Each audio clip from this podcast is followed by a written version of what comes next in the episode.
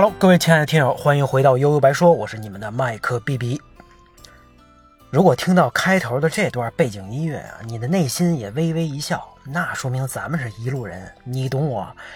直到今天啊，一提到开学这两个字儿，尤其是再加上什么七夕啊，我脑海里出现的永远都是一个上古游戏的封面，上边是藤崎实之的仰视的笑脸。是的，这个游戏就是那个年代啊，无数骚年的感情启蒙老师。来，大家准备好啊，跟我一起喊出他的名字。没错，就是《心跳回忆》。说到《心跳回忆》呢，我都不知道该从哪开头啊，因为伴随着这四个字儿的，好像不是这个游戏本身，而是一种年少懵懂的状态，这真的很难形容。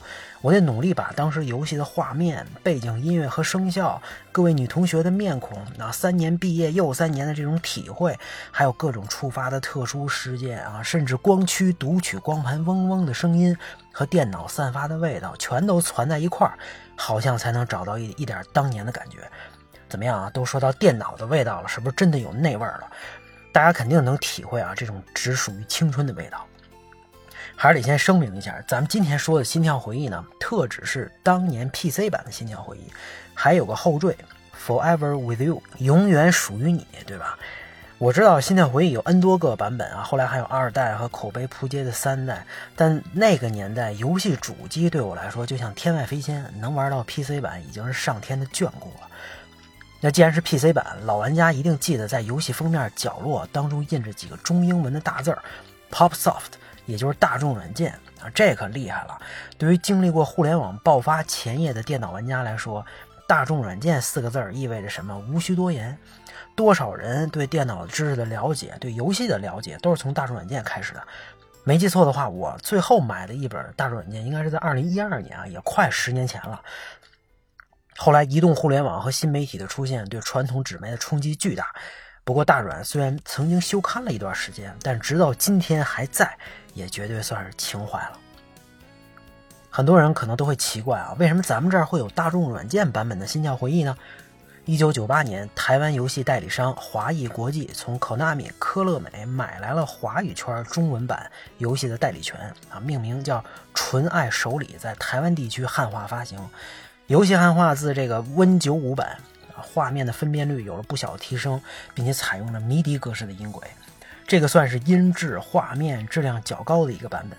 之后呢，华谊国际和大众软件展开合展开合作，在大陆地区发售简体中文版的《心跳回忆》。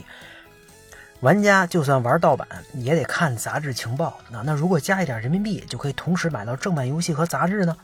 哎，你看，在那个游戏行业刚开始要蓬勃发展，可是盗版也开始逐渐抬头的年代啊。当时游戏人能有这样的想法也挺不容易的。虽然掏的都是自己的腰包啊，但是这种特刊的形式，在感觉上已经无限接近于买杂志送游戏了，或者捆绑。对吧？也或者像有些发行商那样，用丰厚的礼包，让让让你找不到不买正版的理由。就这样，华谊国际把《心跳回忆》和《心跳回忆对战方块》两款游戏交给了在中国大陆影响力极高的大众软件杂志社。我记得是三十八块钱一套啊，这样的价格呢，在这个对于学生来说也不是不能接受，这相当于买四盘磁带了啊！不开玩笑的说，这可能就是我们那个年代年轻人第一款正版游戏。那中文版发售之后，《心跳回忆》人气暴涨，卖了差不多有二十万套，这可是当年啊，对正版游戏来说已经算非常不错的成绩了。一款游戏能这么火，就说明它一定满足了玩家群体最核心的诉求。对《心跳回忆》来说呢，那你可以谈玩法、谈画面、人设、音乐，但是归根结底啊，它满足了我们那一代少年少女们对青春和爱情的憧憬和意淫呢。哎，你可能问了，这都是追姑娘的，怎么还有少女玩家呀？没错，心跳回忆的玩家不分性别，大家对美好姑娘的，啊，大不对啊，大家大家对美好事物的追求不分男女，而且里边还有个女扮男装、男女通吃的一级原力，你你懂的。游戏一开始呢，一个在校园里流传的传说就迅速帮助玩家找到了状态和兴奋点。这个传说就是什么呢？如果你在毕业的那天有女同学在学校那棵大树下向你表白，那恭喜你们俩将会获得永远的幸福。怎么样？是不是感觉天真可爱、图羊图森破啊？还真不是，这种传说对当年的小屁孩来说有着极强的吸引力。我当时还想过，怎么自己学校就没有这么一棵树呢？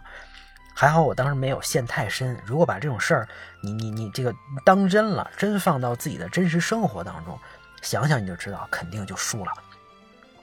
那就是这个传说啊，给校园里的红男绿女们无限的憧憬和希望，让这三年枯燥的学习生活有不一样的色彩。对咱玩家来说呢，翻译一下就是：作为刚入学的新生，未来三年的目标就是泡妞啊啊，不对啊，就是努力提升自己，好好学习，用实际行动相识美好的女同学。哎，这么一说就正确多了。那用一个传说给玩家换了这个画了一张大饼，支撑着咱们度过这三年看似枯燥的学习生活。你别看啊，这招还真管用，多少人就是这么屁颠屁颠的跟着往前走啊，学习起来特别带劲啊！听着这个叮铃叮铃这学习成功的音效，仿佛离大树下的那个女孩更近了。是的，既然是三年，咱们就真的要度过三年当中的每一天。那每一天我们要选择什么，都会直接影响咱们遇到哪些姑娘，获得哪些姑娘的好感。喜欢看书的这个文静女孩，那咱就得多去图书馆啊，参加什么文学社团。看上了运动型的女孩，人家你也得亲自锻炼起来啊。有的女孩喜欢吹拉弹唱，你也得是文艺范儿。有的女孩就喜欢理科，那你就要变成科学怪人。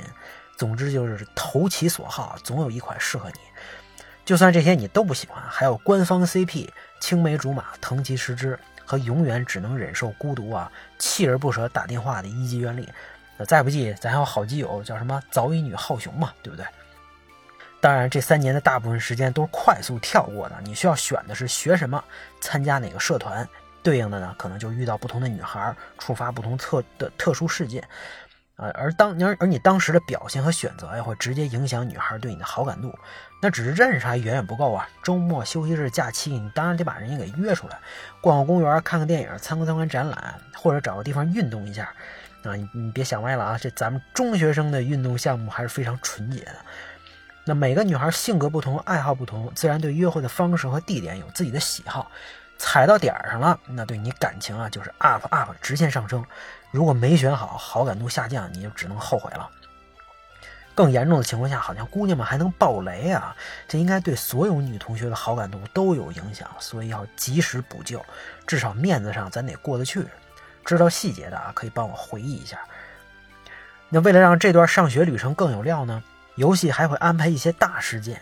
我印象当中最深的应该是二年级有一次全班旅行，不但能陶冶情操和心仪的女同学交流感情，还能上演英雄救美的好戏，好像是跟一条大蛇对战吧。这画面一下就变成了传统日式回合制 RPG，还真是那么个意思啊。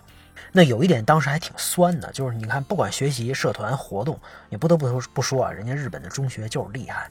你看学校里的教室、宿舍、体育馆、游泳池、图书馆、实验室，各种现代化设施应有尽有。这还是上世纪八十年代末九十年代初泡沫经济刚开始的时候啊，这让让咱们这些土孩子看上去很是羡慕啊。那说了半天呢，游戏的核心还是女同学。那我记得自己当时玩的时候，好像就认真追过两个人，片桐才子和伊姬愿丽。追片桐呢倒没什么，本来也是一个人气角色，那爱画画，平时平时落落大方，很阳光，发型也很有特点啊。那选择伊姬院可是苦了咱男主角喽。这三年您除了好好学习和给他打电话，基本就什么都别干了啊，而且还得一直忍受他的冷嘲热讽，你受了吗？心理建设呀。不不到达一定水平，或者有点这个，对吧？没点被虐倾向，绝对干不了这事儿。不过在你认准了他，而且就在无限的卑微中坚持三年之后，真的是三年啊！在毕业的那天，学校的大树下见到女装装扮啊，女性装扮略显羞涩的他，一定会觉得受多少委屈都他妈值了，从此走向人生巅峰啊！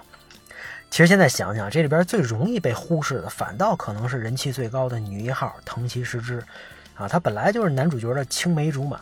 按说近水楼台先得月啊，是最靠近嘴边的角色。那可能也许就是因为太近了吧，反而不知道珍惜啊。也许是她在那么多风格不一样的女同学当中是最没特点的。反正我是基本啊都把她忽略了。最后呢，是出于对游戏的尊重，才算通关了一次藤崎实之的结局。其实现在看藤崎实之啊。可能才是那个最合适的选择。当然，我肯定代表不了大多数人啊。藤吉诗诗在现实社会当中超高人气，说明了一切。这直接让给他配音的金月真美成了同行当中的翘楚。出专辑、开演唱会，我看这台下边的这宅男们都不都不能不能的啊！我自己也买过他的这个 CD，应该还是打口盘吧。啊，尤其是《心跳回忆》的片头曲《更多更多心跳》，还有片尾曲《两个人的时光》，更是一代经典。心跳回忆这么成功啊，在我看来，除了游戏本身不错，满足了当时玩家的需求之外，也是对 H 风格的养养成游戏的一个回击。就你别没事就搞颜色啊，姐可以不搞不搞情色也能够成功，也能让那么多玩家为我痴迷。这说明对美好的纯真、对真挚感情的向往才是人类真正的追求，而为之努力的过程也永远让人回味无穷吧。心跳回忆，咱们今天就聊到这儿，大家拜拜。